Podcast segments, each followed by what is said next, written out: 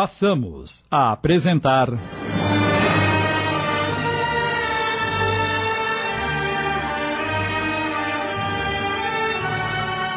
A Jornada, inspirada na obra de Lina de Alexandria, minissérie de Sidney Carbone.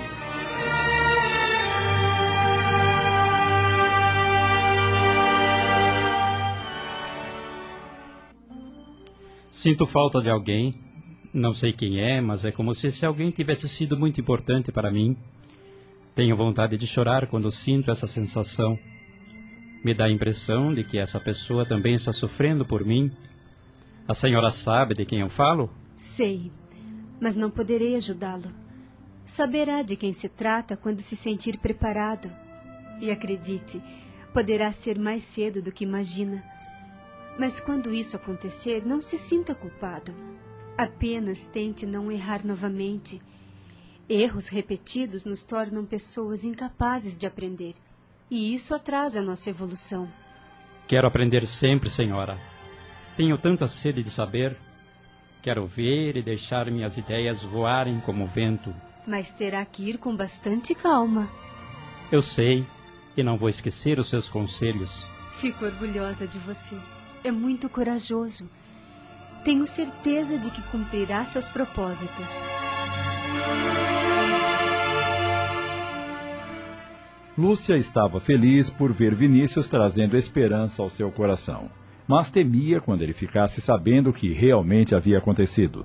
Logo, estaria pronto e poderiam deixar que suas verdades voltassem à sua mente. Poderia ser muito doloroso. Queria lhe dar todo o carinho possível para que não se revoltasse com sua atitude.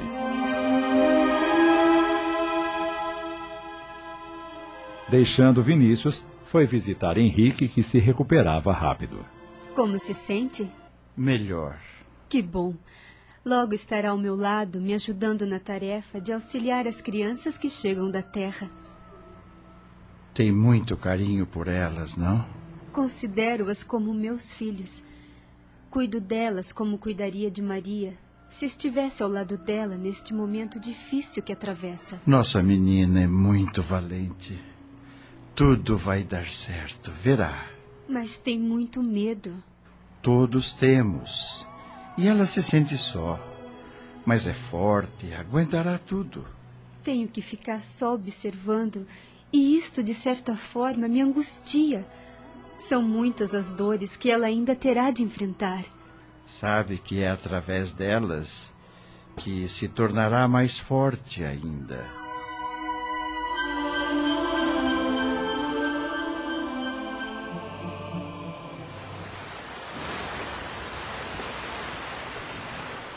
A peste se alastrara no navio. Todos os dias, cadáveres eram atirados ao mar. José não melhorava e Maria estava cada dia mais aflita. Maria, precisamos conversar. Agora não, José. Você está com muita febre. Tente dormir para melhorar.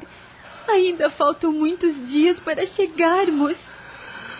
Agradeço os seus cuidados, mas sei que está assustada com a ideia de ficar só com a responsabilidade de tomar conta de todos. Eu só temo pela sua saúde. Precisa tomar conhecimento dos meus planos. Se eu não sobreviver, você terá que cumpri-los por mim. Sabe que a sua madrasta é uma mulher frágil e seu irmão ainda é muito jovem. Não quero saber dos seus planos, José. Você vai vencer a doença e chegaremos juntos ao Brasil. Não se iluda. Ouça-me. Todo o dinheiro que temos está guardado numa bolsa no meio das minhas roupas. E também um mapa das terras do seu avô. Você tem direito àquelas terras. Não volte atrás, por favor.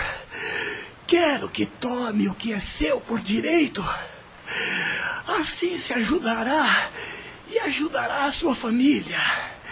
E lembre-se, não abaixe a cabeça nunca.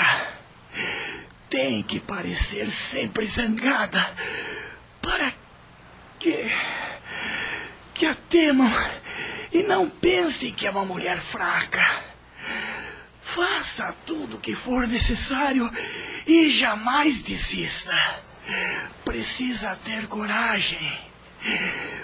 Prometa que jamais fará algo que possa prejudicá-la, que cuidará bem de si mesma. Prometa-me, por favor. Não poderei fazê-lo sozinha, José. Você não pode me abandonar. Não estou abandonando. Vou contra minha vontade, mas antes quero que saiba que eu a amo. Não pense que me casei com você apenas pelo dinheiro que sua tia me ofereceu. Você foi o maior presente que Deus me deu. Lamento que tenhamos ficado juntos apenas por breves momentos. Mas tenha certeza que nestes dias fui um homem muito feliz. Poucos têm a felicidade e ter por esposa uma mulher terna e carinhosa como você. Sei que. Que não sente o mesmo por mim, mas. estou feliz assim mesmo. Você é um homem bom, José, e ficaremos juntos para sempre. Agora que já falou o que queria, tome este medicamento e procure dormir para baixar a febre. Está bem. Minha esposa querida.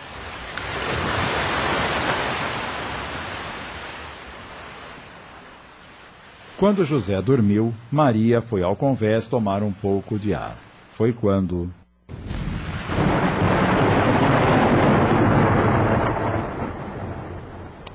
O ribombar de um trovão a fez estremecer. Não demorou muito e. Uma chuva forte começou a cair.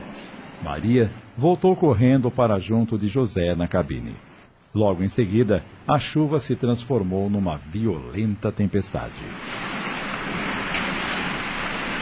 Meu Deus, protegei-nos! Helena e Pedro, assustados, deixaram sua cabine e correram para junto de Maria e José. Maria, a tempestade está muito forte e eu estou com medo. Eu, eu não quero morrer neste mar maldito, Maria. Acalme-se, dona Helena. E você, Pedro? Pare de amaldiçoar o mar. Vamos todos rezar para que a tempestade passe logo. Mas, para a aflição de todos, a tempestade aumentava cada vez mais. As ondas estão jogando o navio de um lado para o outro. Ah, meu Deus! Esta porcaria vai acabar afundando. Eu não quero morrer. Eu não quero morrer. Calma, calma. Deus não vai permitir que naufraguemos. Vamos continuar rezando com bastante fé.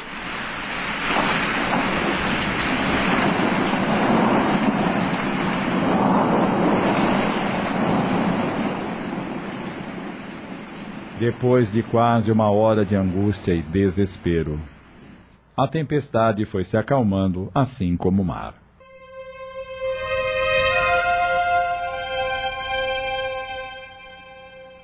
Não demorou e um pálido sol surgiu no céu para alívio de todos os passageiros daquele navio. Graças a Deus. Vamos voltar para a nossa cabine, Pedro. Fiquem aqui comigo. Assim me ajudarão a cuidar de José. O capitão fez uma inspeção no navio e constatou vários danos que a tempestade causou. Isso atrasaria ainda mais a viagem. Mas não era o pior. A força das águas invadira a cozinha e quase toda a comida tinha sido destruída. Vai ser difícil sobrevivermos sem comida e com tanta gente doente. Estão vendo? O que mais falta nos acontecer? Eu bem que não queria fazer esta maldita viagem. Pedro, pelo amor de Deus, não fale coisas ruins. Temos que ter esperança. Como pode pedir isso para mim, mãe? Saímos de nossa casa onde vivíamos bem para nos tornarmos fugitivos. Maria se casou com um aproveitador que está à beira da morte. e- Como pode falar tais coisas num momento tão dramático como este? Tente ao menos manter-se calado se não pode conter a sua ira. Ficarei calado, sim, mas para me manter vivo. Não quero que saibam como saí da França. Passados dois dias, tiveram de fazer racionamento de comida. Maria procurava comer menos para que José não ficasse sem se alimentar. Por ordem do capitão, os que estavam doentes teriam de ficar sem comida. Dizia ele que logo morreriam e era preciso cuidar dos que ainda estavam sãos. Tome, José. Você precisa comer. Coma. Você, Maria. Eu não vou precisar mais. Não fale assim que me corta o coração. Mas não teve jeito. Horas depois, José morreu nos braços da esposa. Logo que o capitão tomou conhecimento, veio à cabine com dois tripulantes ordenando que levassem o cadáver e o atirassem ao mar.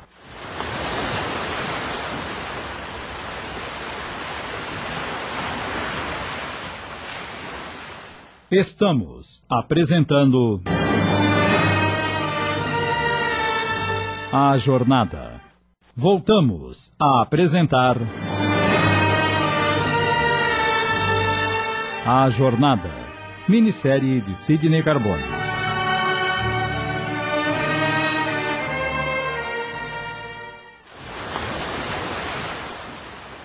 Maria viu quando José foi atirado ao mar sem a menor cerimônia. E naquele momento teve a sensação de que também havia morrido um pouco sentia dentro de si a mais cruel das solidões. Sabia que agora tanto Helena como Pedro esperavam que ela mostrasse o que deveria ser feito. Logo ela, cuja única experiência de vida era ver seus entes queridos irem partindo um a um.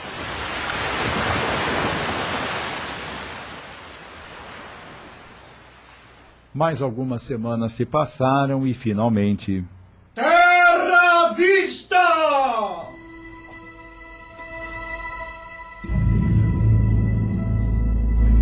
Maria deu um pulo da cama e correu ao convés, juntando-se a Helena, Pedro e os demais passageiros, todos eufóricos, misturando risos e lágrimas. Maria olhou ao longe e, voltando o pensamento para o Pai Celestial, implorou. Meu Deus, ajude-nos para que a partir deste momento tudo corra bem.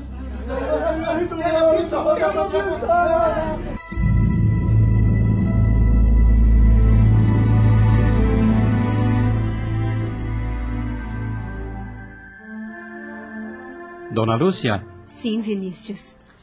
Acabo de me lembrar de alguém que muito amo. Só não sei se ela está bem.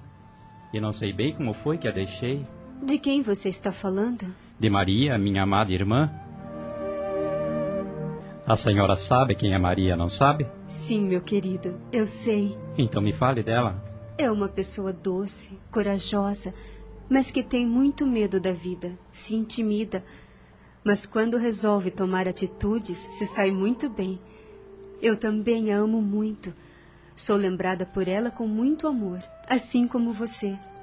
Como a deixei, senhora? Isso ainda não posso lhe dizer. Mas saiba que ela está bem e que sente muito a sua falta. Quando puder, quero vê-la. Será que vai ser permitido? Creio que quando chegar a hora e estiver pronto, tudo vai dar certo. Confesso que começo a ficar cansado com tanta demora. Fico procurando em minha mente uma pista, por menor que seja, mas tudo que lembro dessa pessoa é que ela me faz muita falta. Mas você já deu um grande passo. Sabe agora que tem alguém que se importa com você. Saber que somos amados é muito importante para todos nós. E a senhora? Que importância tem para mim? Sou sua amiga. Ai, vejo que pouco vou conseguir falando com a senhora. Vai conseguir que eu esteja sempre ao seu lado, aguardando o passo a passo que retome as suas lembranças. Vinícius desconfiava de que alguma coisa errada ele havia feito e que isso tinha a ver com Maria. Só não sabia o que era. Será que ela sente também a minha falta ou a fiz sofrer, magoando-a com alguma coisa que ainda não sei?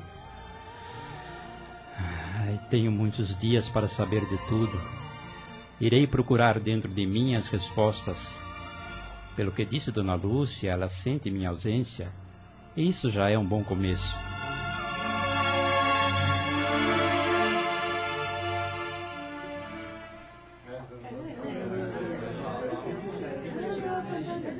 Assim que desembarcaram do navio, Maria, Helena e Pedro deixaram o porto e caminharam até uma rua repleta de mercadores. Pararam em frente a um armazém e. Dona Helena, aguarde aqui com a nossa bagagem. Pedro e eu vamos ver se conseguimos um coche para nos levar até as terras do meu avô. Está bem, Maria. Vamos, Pedro. Posso fazer isso sozinho. Não quero ficar obedecendo ordens de uma mulher. Estamos em terra estrangeira e não conhecemos ninguém. É melhor irmos juntos. Se esqueceu que agora eu sou o homem da família? Ora, Pedro, você é ainda um menino. Obedeça a sua irmã, meu filho. Todos querem me dar ordens e eu não gosto disso. Deixe de ser resmungão, menino, e vamos de uma vez. Logo no final da rua, avistaram um pátio onde alguns coches estavam estacionados. Maria, puxando Pedro pela mão, aproximou-se de um deles e, tirando o mapa da bolsa, mostrou ao cocheiro, dizendo: Senhor, sabe onde ficam estas terras? Se souber, queremos ir até lá. Somos três pessoas. O cocheiro pegou o mapa, olhou e fez um gesto afirmativo com a cabeça, dizendo que era longe, que levariam no mínimo quatro dias para chegarem. Não importa. Se estiver disposto a nos levar, dê-me o seu preço e partamos agora mesmo.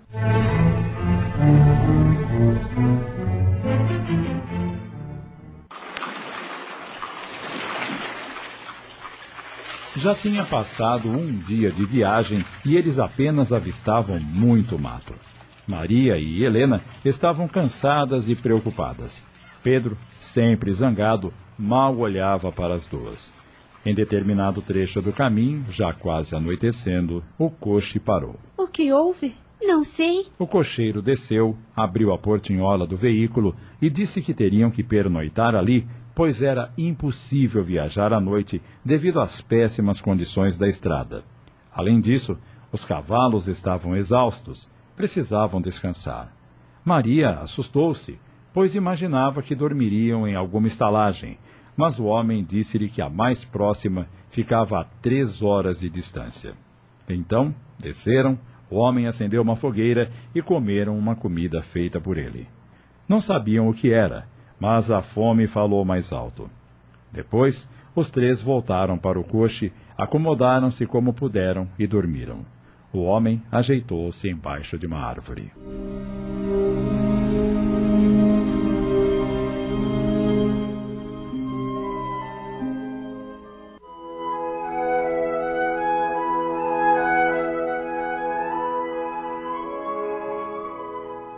Quando o dia amanheceu, reiniciaram a viagem. Foram cinco dias e noites naquele veículo que não oferecia o mínimo de conforto. Paravam apenas para comer e dormir, isto quando encontravam alguma estalagem. Quando não, dormiam no próprio coche e comiam o que o homem cozinhava. Numa conversa que tivera isoladamente com o cocheiro, que parecia conhecer todas as pessoas daquela região, Maria ficou sabendo de coisas incríveis que depois passou para Helena e Pedro. Ele disse que meus avós já são falecidos. Quem é proprietária da fazenda agora é uma senhora a quem meu avô desposou logo que ficou viúvo. Viveram juntos alguns anos e tiveram duas filhas. Quando meu avô também morreu, essa mulher chamou um primo para cuidar da fazenda, preferindo morar na cidade com as filhas. Disse que esse homem toca a fazenda com mãos de ferro. É cruel e maltrata os escravos. Estou receosa que essa mulher não me receba como herdeira, dona Helena. Acha que ela pode fazer isso? Se o fizer, não sei para onde iremos. Ainda essa? Já estou vendo que vamos ter que fugir outra vez.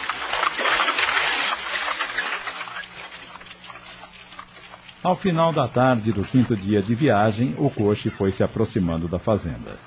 Da janela, Maria podia ver a casa grande, imponente, bem construída, com uma enorme varanda e escadaria na frente.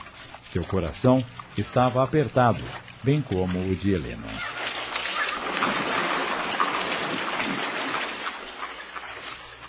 Assim que o veículo parou, a alguns metros da casa, um negro forte, aparentando 60 anos, aproximou-se.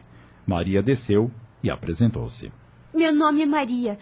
Minha mãe se chamava Lúcia e era filha de Antônio e Laura, que foram proprietários desta fazenda. O negro olhou-a admirado, fixando seus grandes olhos nos dela. Depois, com a voz um tanto embargada, disse: Então, é a sinhazinha Maria. Sim, o senhor me conhece? Desde que a sinha era nenezinha e então o dia em que foi-se embora com o doutor Henrique, mas o senhorzinho Vinícius. Ai, graças a Deus.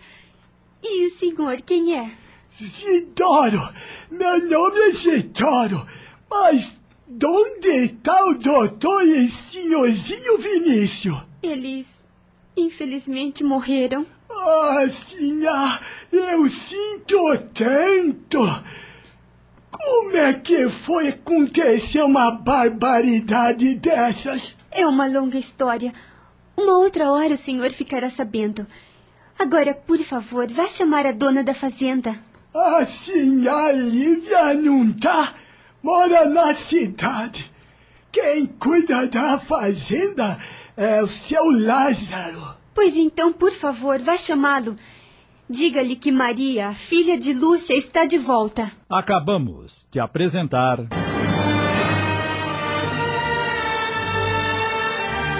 A Jornada, inspirada na obra de Lina de Alexandria, minissérie de Sidney Carbone em 25 capítulos.